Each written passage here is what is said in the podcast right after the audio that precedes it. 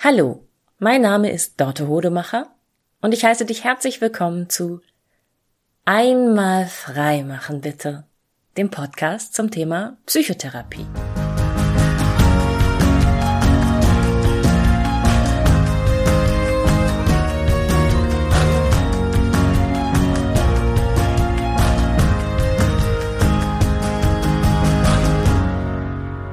In der Reihe Bullshit Bingo spreche ich in diesem Podcast über scheinbar weise Sprüche, die manchmal mit Coaching und Psychotherapie zu tun haben und manchmal auch sehr alltäglich sind. Und ähm, heute geht es um etwas, das sind eigentlich streng genommen zwei Sätze, ein Satz und eine Frage, was ich da draußen immer noch ganz häufig höre und was ich so gerne den Menschen wegnehmen würde und ich würde so gerne dafür sorgen, dass es nie wieder ein Mensch zu einem anderen Menschen sagt weil es so viel Leid verursacht und weil es so vieles Schräges ausdrückt. Und zwar ist es die Phrase, gut siehst du aus. Hast du abgenommen?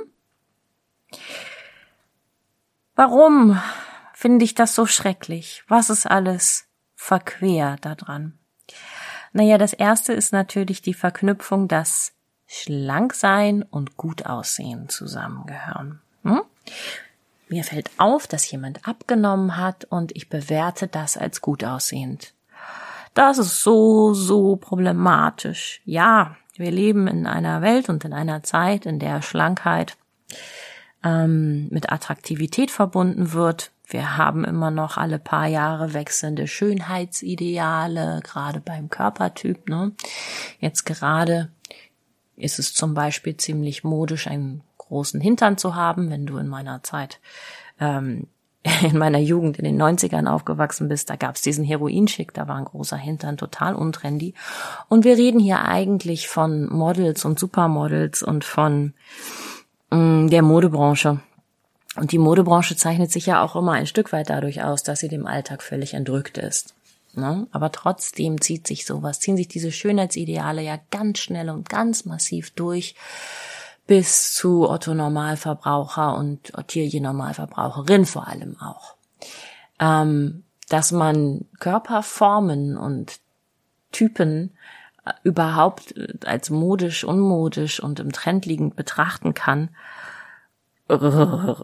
Also, es ist so absurd, wenn du dir überlegst, dass jeder von uns wirklich mit einem Körper zur Welt kommt und äh, mit diesen Genen, die das Wachstum in der Jugend nun mal vorbestimmen und hinterher sehr, sehr wenig Spielraum daran hat, ob man jetzt ein großes Gesäß hat oder nicht, einen großen Busen oder nicht. Äh, am meisten Spielraum hat man vielleicht noch beim Bizeps. Habe ich einen großen Bizeps oder nicht? Aber ähm, ach, merkwürdige Welt. Nun denn, schlanker.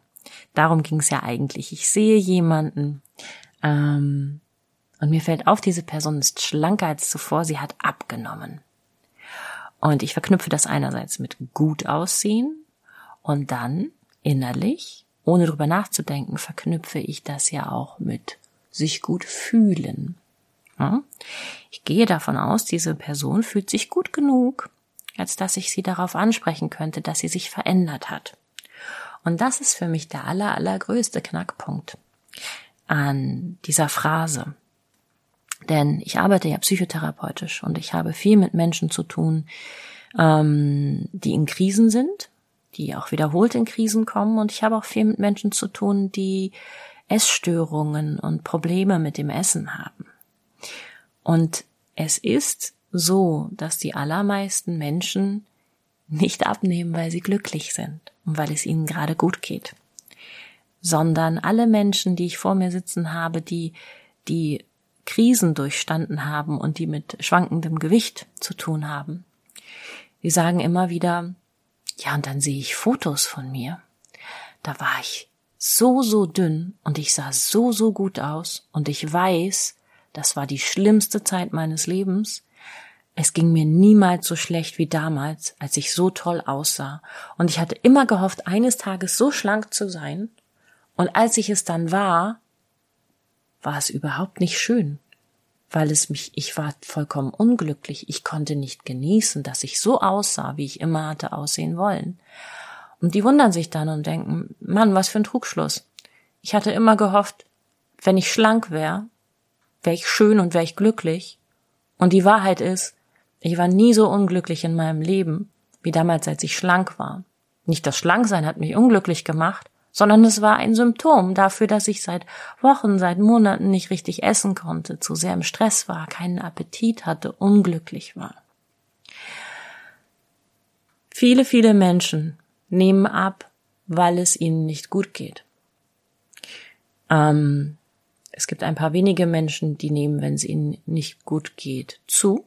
Das sind Stressesser. Das ist nicht die Mehrheit, aber es ist auch nicht wirklich selten. So, ne? Aber grundsätzlich bin ich mittlerweile aufgrund meiner beruflichen Erfahrung bei Gewichtsschwankungen bei Menschen als erstes immer etwas skeptisch und frage mich, oh, was ist wohl gerade los im Leben dieses Menschen? Ist er oder sie körperlich krank? Und das kann auch bei einer schnellen Gewichtszunahme natürlich der Fall sein. Oder ist er oder sie unglücklich? Das würde ich mir erhoffen, dass ganz viele Menschen das lernen. Und ja, es gibt ja gerade diese Bewegung der Body Positivity, Body Neutrality, ähm, die auch ganz gut da drin ist, zu sagen und zu schärfen, Leute, ihr dürft einfach auch nicht jeden jederzeit auf seinen Körper ansprechen. Das ist einfach auch Privatsphäre, ne? Es ist eine Grenzüberschreitung. Menschen, mit denen ich mir nicht wirklich nah bin, ähm, darauf anzusprechen, dass der Körper sich verändert hat. Und bei Menschen, mit denen ich mir nah bin, bin ich hoffentlich sensibel genug zu merken, dass das ein verletzliches Thema ist. Das heißt, ich werde nicht mit der Tür ins Haus fallen, wenn ich jemanden ein Weilchen nicht gesehen habe und sagen, na, Möppi, zugelegt? Oder na, Bohnenstange, was ist denn bei dir los? Geht's dir nicht gut? Du bist ja dünn geworden. Das sind alles nicht die Arten und Weisen, wie man, wie man mit sowas umgeht, wenn man sich Gedanken darüber macht, dass der andere Mensch verletzlich ist. Es gibt auch eine frappierende Zahl, die so aus dem Bereich der Diätindustrie kommt. Und zwar fünf Prozent aller Menschen, die sich vornehmen abzunehmen und eine Diät starten, nur fünf Prozent von denen schaffen es, fünf Kilogramm zu verlieren, und zwar dauerhaft zu verlieren, sie nicht wieder zuzunehmen.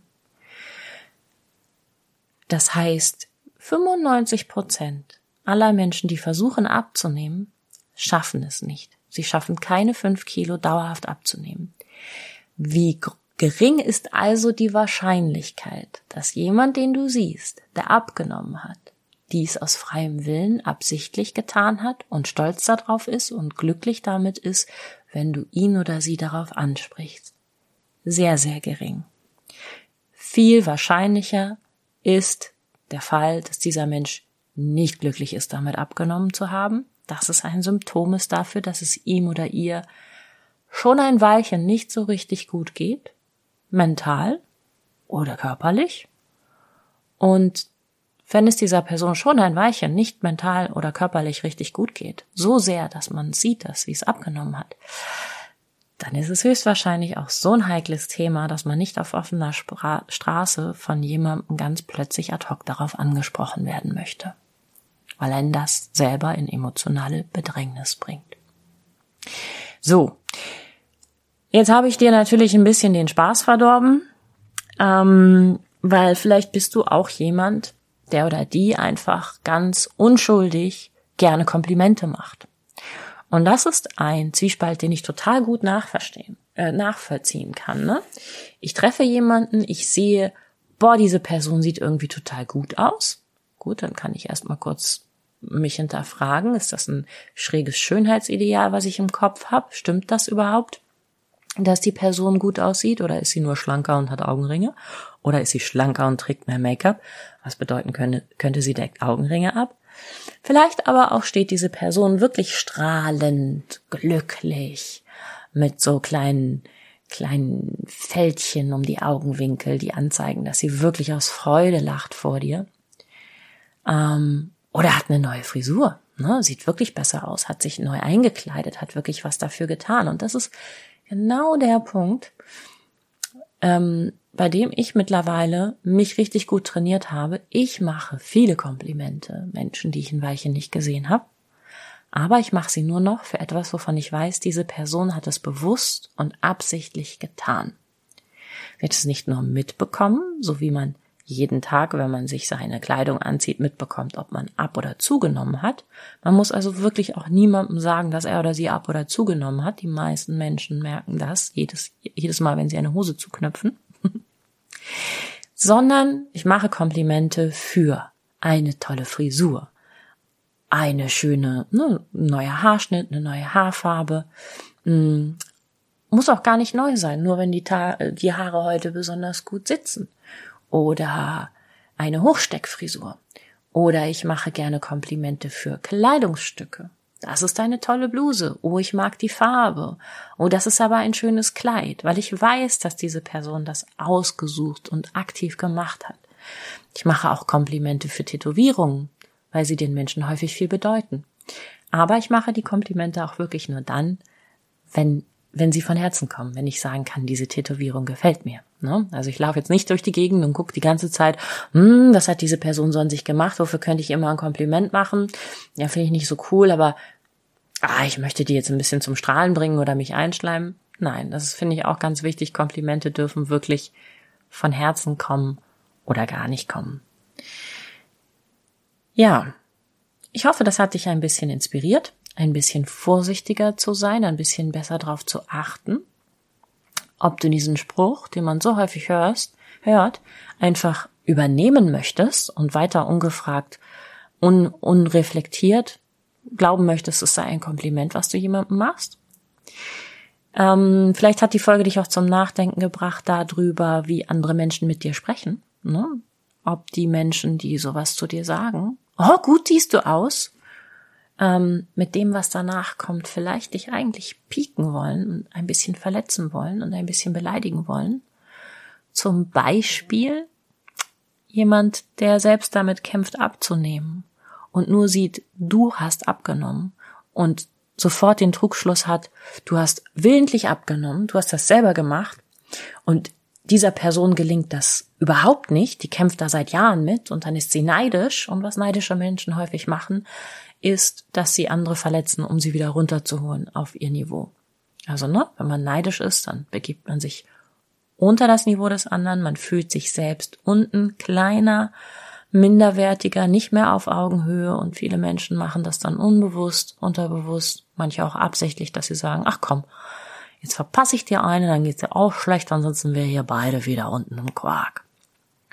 Ja, das ist nicht elegant, das ist nicht sehr reif, aber es könnte dir schon helfen, das einfach ab und zu wahrzunehmen und zu denken, ach hey je, na, jetzt bist du aber hier gerade mal ein bisschen ausgerutscht, nicht? Und ich hoffe, dass die Folge dir eine kleine Inspiration gegeben hat, wie man auch heute, in Zeiten, wo wir alle Gott sei Dank sensibler werden im Umgang miteinander, jemandem ein Kompliment machen kann, das dieser Person wirklich Freude macht. Es muss von Herzen kommen, du musst es wirklich meinen und es sollte sich meiner Meinung nach am besten, wenn es sich auf etwas Äußerliches bezieht, auf etwas beziehen, was die Person selbst gemacht hat. Und natürlich auch, wenn es sich auf etwas Innerliches bezieht, ne?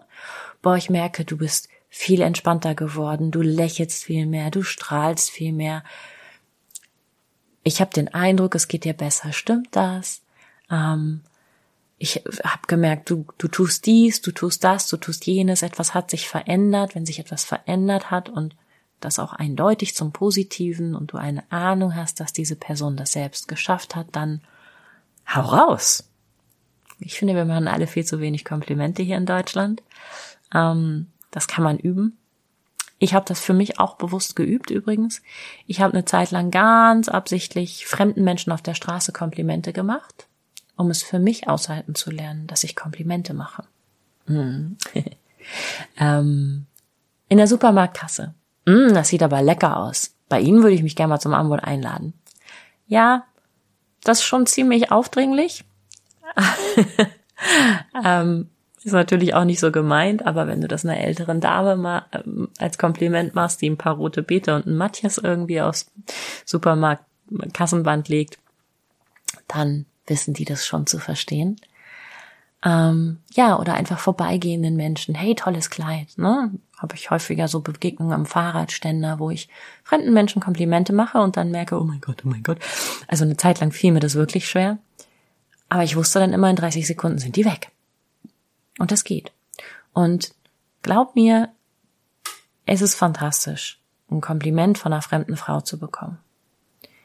Es ist ein, ein großartiges Geschenk, das du jemandem machen kannst und man macht sich selber auch ein großartiges Geschenk, indem man jemandem ein Geschenk macht. Nämlich das Geschenk der Mitfreude. So, jetzt aber wirklich Schluss. Vielen Dank fürs Zuhören. Falls du zu dieser Folge einen Kommentar hast, freue ich mich sehr über deine E-Mail an die info at einmalfreimachenbitte.de. Und falls du überhaupt nichts dazu zu sagen hast, aber grundsätzlich merkst, boah, ich höre diesen Podcast ganz oft oder ich höre den ganz selten, aber jedes Mal total gerne, dann hinterlass doch bitte eine Bewertung für diesen Podcast, wo immer du ihn hörst. Empfehle ihn Freundinnen und Freunden und sag einfach auf diese Art und Weise Danke dafür, weil ich mich auch freue über ein Danke oder vielleicht sogar ein Kompliment. Tschüss.